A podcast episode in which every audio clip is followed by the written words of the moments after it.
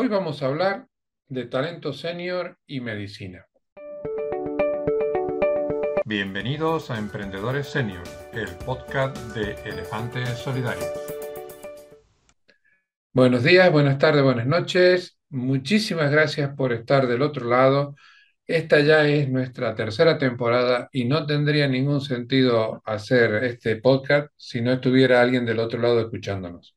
Así que desde donde nos escuches, porque también nos, tenemos la, suerte de seguir manteniendo una, una audiencia muy fiel de, los países hermanos de, América, porque por suerte nos escuchan desde Estados Unidos hasta el sur de Argentina. Eh, os agradecemos muchísimo a cada uno de vosotros el, estar del otro lado y seguir pensando que este podcast os puede eh, aportar algo positivo. Hoy vamos a tener una entrevista con una persona con la cual voy a tratar de que no se note mucho, me, une un, cariño especial porque estamos muy alineados en esto de poner eh, en valor el talento senior. Él es médico, pero no se ha quedado solamente en la faceta médica, sino que también eh, ha incursionado en la, en la faceta asociativa y bueno, en un montón de cosas que prefiero que las cuente él mismo. Buenas tardes, Alfredo. Muy buenas tardes, José. Muchísimas gracias por tu tiempo. Cada uno tiene sus obligaciones y sacar un ratito para hablar con nosotros siempre se agradece. Cuéntale a la gente que nos escucha o que nos ve en, vídeo, ¿quién es Alfredo Borges? Bueno, yo soy padre de familia, de dos hijos de 20, 22 años, soy médico geriatra de formación, he sido directivo 25 años en una gran empresa y desde hace dos años presido Albor Consultor, que es una consultoría de excelencia en, tanto de empresas, entidades pequeñas, como de eh, temas de geriatría y gerontología.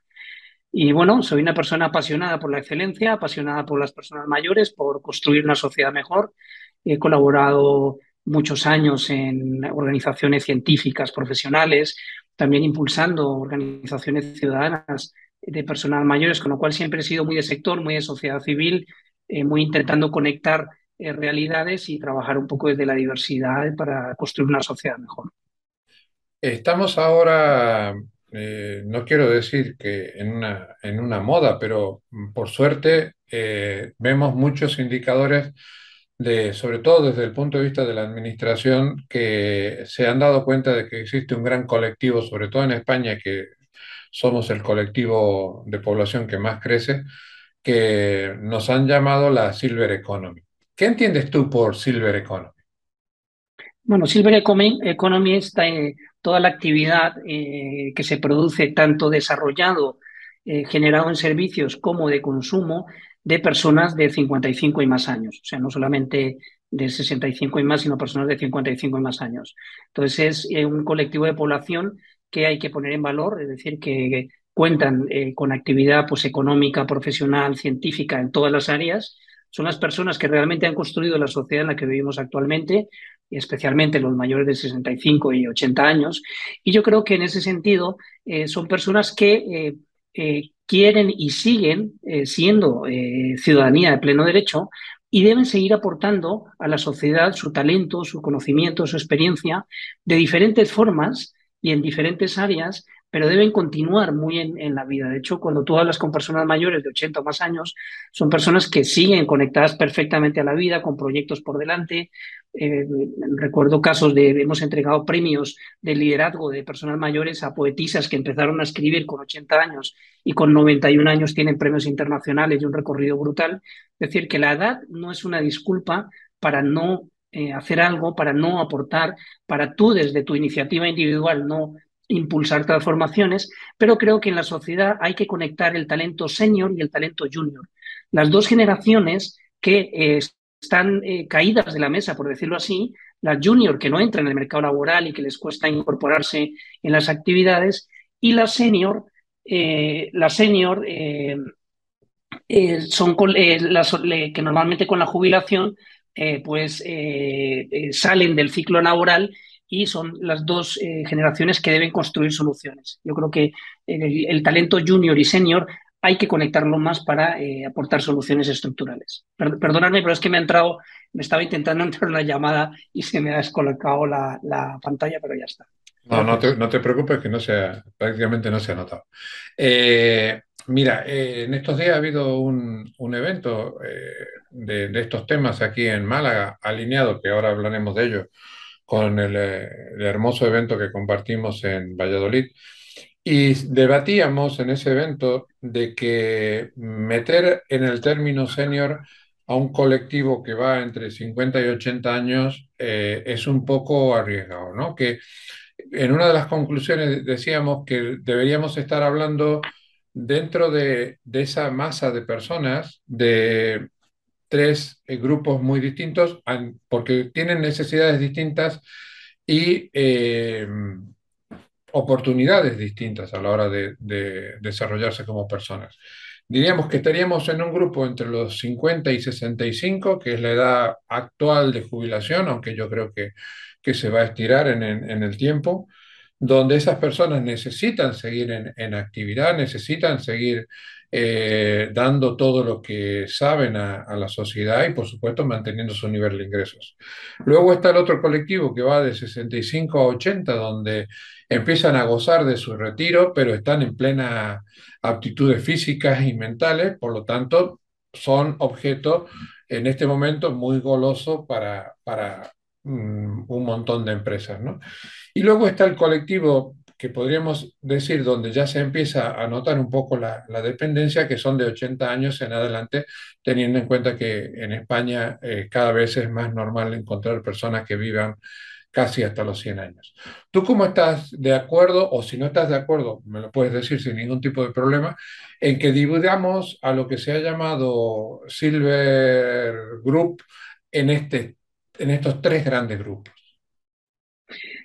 Completamente de acuerdo en la, en la categorización y además esos tramos de edad yo creo que son exactamente los que hay que abordar. Es decir, el colectivo de 50 a 65 años son personas que están, por decirlo así, en el último ciclo de su vida, laboral eh, normal. Muchos eh, pierden trabajo o terminan en desempleo teniendo 50 años y es difícil que los contrate alguien. Es decir, son colectivos que tenemos que reincorporar rápidamente por diferentes canales a la actividad laboral porque de lo contrario se les penaliza su pensión y pueden, pueden entrar en situación de fragilidad o pobreza. Es decir, hablamos de personas de todo tipo, es decir, con profesionales de todo tipo. Es decir, al final, si no tienes un trabajo tienes un trabajo por cuenta propia, eh, en dos años estás en, situación precaria. Eh, con lo cual yo creo que esto puede afectar a cualquier persona en cualquier momento. Con lo cual, ese 50-65 debe haber eh, un enganche y un retorno a la vida laboral por cuenta propia o ajena eh, muy activo y muy permeable eh, para garantizar que estas personas continúen. El segundo colectivo de 65 a, 80 años, eh, que ya podríamos denominar personas mayores en su primer ciclo de persona mayor, son personas que al final están muy bien. Es decir, las personas hoy en día hasta los 80 años están perfectamente bien, salvo que tengan una enfermedad muy condicionante pero que la puedes tener con 40 años, con lo cual son personas que están eh, perfectamente bien hasta los 80 años, eh, absolutamente activas, funcionando, y bueno, es decir, que son personas que quieren seguir participando en la vida, quieren seguir aportando, quieren seguir construyendo la sociedad del futuro. Eh, les puede costar más algunos temas tecnológicos, algunos temas específicos de evolución de las generaciones, pero son personas que están perfectamente al tanto de lo que pasa alrededor. Eh, son, son unos vecinos y vecinas fantásticos, son personas habitualmente muy solidarios, con lo cual aquí la sociedad tiene que romper los estereotipos que tiene con las personas mayores. Una persona mayor por ser mayor es una persona exactamente igual que cualquier otra persona de cualquier generación. Es decir, un ser humano tiene el máximo valor. Son perfectamente capaces, solidarios, conscientes, participativos, eh, aportan, ayudan a sostener las familias, eh, eh, aportan a, los nietos, es decir, tienen un nivel de vida y de impacto en la sociedad y en la familia muy grande. Y luego el colectivo de 80 y más años es lo que en geriatría se llama envejecimiento del envejecimiento es el grupo poblacional que más está creciendo en el colectivo de personas mayores.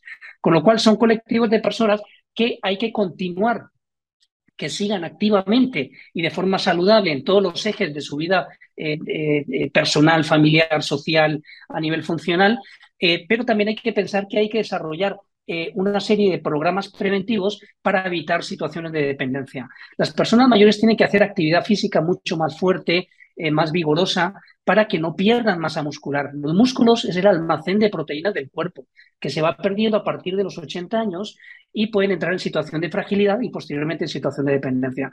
Con lo cual yo creo que aquí hay mucha información que en esos tres grupos hay cosas muy diferentes que hacer. O sea, está muy bien enfocado. Pero fijaros cómo el primero y el segundo se parecen mucho lo que hay que hacer, porque tienen que y pueden y deben seguir. Todos sabemos casos de eh, presidentes de grandes compañías con 90 años que están perfectamente al mando en primera línea. Es decir, que, insisto, la edad no es un límite para nada, con lo cual yo creo que es el primer dato que tenemos que tener todos controlado, que a veces la gente dice, no, ya tengo 50, ya tengo 60, ya tengo 70. Lo importante es vivir, lo importante es tener proyectos, lo importante es seguir activos en la sociedad y seguir participando en los ejes que cada persona quiera, según su talento, su experiencia, sus gustos, eh, sus preferencias, etcétera. Me parece fantástico tus palabras porque además lo, dices por conocedor del, colectivo y además como, como, médico. Tú has hecho antes referencia a, otro tema que hemos tratado con cierta frecuencia en este podcast, del cual nos, nos mm, queremos proclamar como defensores, y es eh, los emprendimientos mixtos. ¿Qué papel crees tú que tiene la administración a la hora de facilitar este tipo de emprendimientos? Porque vemos por ahí acciones donde se da formación o incluso se da, se anima al emprendimiento al, sector muy joven, que paradójicamente eh, es uno de los que más paro juvenil tiene en España. Y luego está el, disasociado eh, de, del otro colectivo, el, de los mayores de 45. Entonces, ¿cómo crees tú que debería instrumentarse un plan para que fomentáramos un emprendimiento entre los dos extremos de, de estas ramas de edades se toquen? Porque creo que es donde realmente está la clave del éxito.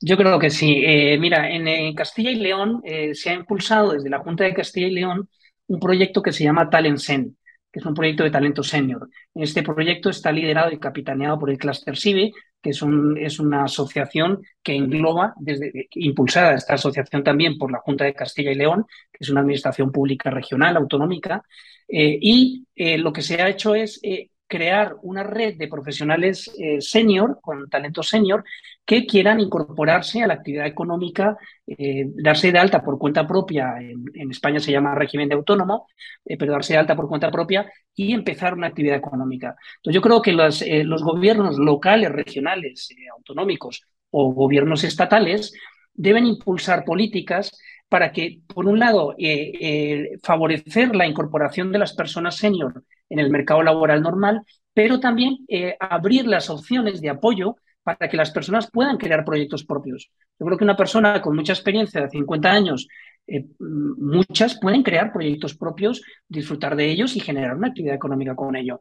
El arranque es donde está el problema, es decir, aguantar el primer año es donde tiene el reto un autónomo, un empresario o, que te estás jugando un poco el, tipo. Es decir, porque si no tienes dinero es muy difícil emprender. Es decir, si no tengo un mínimo de fondo de maniobra o un mínimo de apoyo que me permita un año eh, avanzar en un proyecto, por muy buena idea que tenga, pues lo voy a pasar muy mal y me voy a endeudar y me voy a arriesgar. Y si me sale mal, pues me estoy jugando la casa en la que, eh, que he tardado toda la vida en construir y en pagar. Entonces, yo creo que los apoyos de las administraciones autonómicas eh, deben apoyar el tejido social, el tejido empresarial, pero también en la doble línea para que las organizaciones contraten profesionales senior y para que eh, los profesionales senior puedan crear eh, proyectos propios. Aquí hay que tener en cuenta que las normativas porque a veces hay mucha obsesión con eh, que las personas, eh, eh, poner barreras de salida para que las personas de 50 o 55 o 60 años, pues que sea muy difícil despedirlas y que sea muy costoso para las empresas despedirlas. Pues esa misma barrera de salida se convierte en una barrera de entrada para todos los que ya han perdido el trabajo, porque nadie los va a contratar si tú no vas a competir con tranquilidad, es decir, que a veces hay que cuidarse de las barreras de salida el foro LIDEA de liderazgo de personas mayores tiene una publicación muy bonita que se llama Innovación intergeneracional en el empleo. Y uno de los temas que plantea es esto, ojo con las barreras de salida porque se convierten en barreras de entrada para todos los que han perdido un trabajo y ahí no hay nada que hacer, es decir, no los va a contratar nadie. ¿vale? Porque luego es muy difícil eh, otra operación. Entonces yo creo que hay, hay que crear proyectos, apoyar a las personas. Cuando las personas pierden trabajos, están, es decir, yo creo que hay dos hechos vitales muy difíciles, eh, la muerte de un familiar, una separación o la pérdida de un trabajo en alguien que tenga ya 50 años o más. Es decir, que son tres hechos vitales que te pueden poner en muchos problemas y necesitan del apoyo social, público, privado y de organizaciones que creen. Hay que tener en cuenta, por ejemplo, que experiencias internacionales en las que también se ha visto que las empresas cada vez intentan contratar gente más joven por pagar menos en los puestos de trabajo y les, más, eh, les cuesta más contratar personas de más edad. Con lo cual, igual tenemos que crear estructuras intermedias para poder ofrecer con todos esos profesionales senior servicios a las propias empresas y que ellos contraten los servicios y tener ahí eh, entidades que sean intermedias entre empresas eh, normales y otro tipo de actividades para que generen una actividad económica. Con lo cual, sin duda alguna, hay que generar actividad, reincorporar e impulsar el talento y conectar el talento de las personas. Yo creo que esto es muy importante. Tú perteneces a, a un colectivo que, por suerte, ya llevamos, diría que un año sin, sin decir que estamos en pandemia, eh, un colectivo que ha sufrido mucho en los últimos años. ¿Cuál es la, realidad de, todo el personal? No, no, quiero solamente enfocarlo en el médico, sino en todo el personal sanitario que a los 50 años se quiere eh, reciclar profesionalmente o, o, quiere reconducir su, su vida profesional. ¿Cómo tiene, tiene facil, le dan facilidades para hacerlo? ¿Tiene Mm, impedimentos, ¿cuál es la realidad del sector? Bueno, yo creo que la, realidad en todos los sectores, es decir, eh, eh, cuando la persona mantiene el trabajo y va funcionando y todo va bien, eh, si es funcionario, pues tienen menos dificultades. Es decir, que yo sigo su trabajo y no hay tanto problema, pero en el sector privado las personas tienen que mantener el trabajo por estar muy enganchado en el trabajo todos los años. Es decir, no porque tú lleves 20 años en un sitio ya lo tienes garantizado, aunque sea privado para nada. Es decir, todos los años tienes que estar enganchado. Con lo cual, eh, os animo a, en la biblioteca Albor a ver varias publicaciones que tenéis de excelencia y que enfoca muchos temas de estos, de modelos de convivencia humana y futuro intergeneracional. Uno de ellos, que si en Google ponéis Biblioteca Albor ya entráis directamente, eh, son todas publicaciones gratuitas. También hemos publicado ahí Ecosistema Talento Senior, eh, con la foto de la situación del talento senior en España, qué organizaciones y es una publicación que es una biblioteca en sí misma, porque tiene todos los enlaces a todas las publicaciones importantes en España. Entonces, desde el punto de vista de sanidad, eh, tiene una peculiaridad. Eh, eh, son profesiones, tanto enfermería, médicos, fisioterapeutas, psicólogos, trabajadores sociales, que trabajan en sanidad pública o sanidad privada, tanto en hospitales como en atención privada, son profesiones que generan un estrés profesional de base muy elevado, que suelen ir a ritmos eh, muy fuertes y con unos niveles de responsabilidad en los pacientes muy, muy importantes, con lo cual no son trabajos sencillos. Además, son trabajos que requieren muchísimos años de estudio y es gente que se pega estudiando pues prácticamente 15 años para empezar a trabajar, con lo cual detrás en la espalda tienes pues un volumen de conocimientos. Además, tiene que estarse actualizando continuamente, con lo cual lo que tenemos que saber es que son profesionales, que es un sector en sí eh, muy sensible, muy especial. La salud es algo con lo que puede determinar la evolución eh, de un país, de una nación, del Estado. Yo creo que hay dos, tres ejes eh, que son los cuatro pilares del Estado de Bienestar, la educación, la sanidad, los servicios sociales y el sistema de pensiones.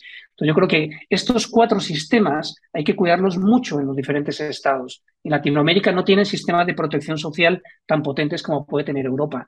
Yo creo que hay que buscarlos. Es decir, eh, con lo cual, el, profesional sanitario eh, eh, no es fácil.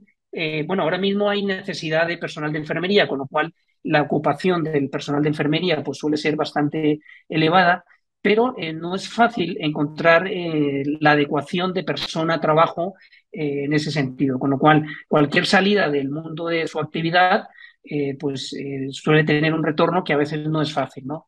Con lo cual yo creo que sí hay que tener esa peculiaridad de cada sector en cuanto a cómo está, pero tenemos que pensar que el trabajo es bidireccional, es decir, el de las organizaciones tiene que gestionar bien su aspecto intergeneracional.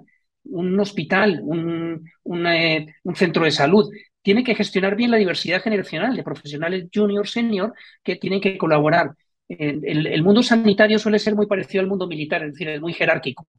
Está el auxiliar, enfermería, el médico, y parece eso pues que es como jerarquía, ¿no? Y luego los jefes de servicio y luego el gerente del hospital, con lo cual es como muy jerárquico. Pero realmente son ecosistemas pequeños cada servicio, un servicio de geriatría, de cardiología, de traumatología. Son ecosistemas de profesionales jóvenes, junior, que se están formando y otros profesionales senior que eh, están más formados y tienen más capacidad. El aprendizaje es conjunto. Un profesional senior no puede decir yo ya lo sé todo, yo ya eh, estoy a otras. Es decir, a mí no me contéis historias que no, no, porque es que estás aprendiendo todos los días. los médicos y el profesional sanitario suele estar estudiando constantemente para estar al día, porque cambia tanto y evoluciona tanto, con lo cual yo creo que hay que estar enganchados. Las organizaciones tienen un papel de gestionar bien esa diversidad de talentos, esa diversidad generacional, eh, eh, para que funcione todo bien y yo creo que los sectores más sensibles, eh, educación es muy importante, todo lo que pasa en educación, profesores, también junior, senior, es decir, es lo mismo, pasa en todos los sectores lo mismo. Eh, el junior y senior tienen que trabajar juntos, tienen que estar más cohesionados, tienen que aprender unos de otros. O sea, realmente estamos construyendo el mundo que van a vivir los juniors. ¿Y por qué los juniors no pueden participar en el diseño del país como va a ser en 20 años, de cada estado, de cada nación? Que deberían participar. Con lo cual, en los mismos estereotipos que hay con mayores, los hay con jóvenes. Y ahí es donde está el problema. Es decir, una persona vale independientemente de su edad. A mí me gusta traer una, un comentario. España está llena de monumentos eh, que tienen muchos años hechos y los cuales han llevado muchísimos años en hacerse. Si una catedral no se hacía en una sola generación, por lo tanto necesitabas al maestro artesano y al aprendiz que era el que continuaba la tarea del artesano cuando el artesano se retiraba. Eh, Alfredo, yo sabía que me iba a pasar esto, nuestra conversación es muy interesante y que no íbamos a quedar sin tiempo, pero bueno, eh, eso nos deja abierta la puerta para un segundo café virtual. Eh, seguramente en la conversación han surgido un montón de dudas, tú has hecho un montón de referencias en las organizaciones en las que están. ¿Cómo te puede encontrar la gente? ¿Cómo pueden ponerse en contacto contigo? Preguntarte las dudas que se le hayan surgido en este, en este pequeño debate que hemos tenido. Bueno, lo que necesiten por LinkedIn o por o en la web, Albor Consultor, Alfredo Borquez, eh, me, encontráis muy bien. Alfredo Borquez, Albor Consultor, con lo cual me encontráis eh, muy facilito y en la web tiene pues toda la información, todos los enlaces, en la biblioteca tenéis las publicaciones que son muy interesantes y bueno, y estoy a vuestra absoluta disposición. O sea que encantado de crear lazos, redes de conocimiento, de ayudarnos conjuntamente y de construir sociedades mejores. Eh, lo dicho anteriormente, mm, quiero tener una segunda parte de este café porque eh, a mí de, la libreta que tenía apuntada se me han quedado la mitad de las preguntas, pero bueno, no hemos consumido el tiempo. Ha sido un placer, como siempre, hablar contigo con la pasión con la que hablas, con las ganas que, que, comunicas, eh, a mí por lo menos me, me, has hecho pasar un momento muy agradable. Dejamos abierta la, la puerta a, a una próxima reunión virtual y muchísimas gracias por la de hoy. Por supuesto, muchísimas gracias José, un fuerte abrazo a todos. Igualmente para ti. No te vayas todavía. Quiero pedirte un favor. Si te ha gustado el episodio, te pido que me invites un café. Sí, un café. Este proyecto lo queremos hacer sostenible y para ello necesitamos de nuestros oyentes. Elefantes Solidarios no tiene patrocinadores, por lo tanto queremos hacer sostenible este podcast con las donaciones de nuestros oyentes. En la descripción del episodio encontrarás un enlace a la plataforma Buy Me a Coffee. Nos podrás hacer una donación equivalente a un café. Eso hará que este proyecto sea sostenible. Mil gracias, te esperamos en el próximo episodio.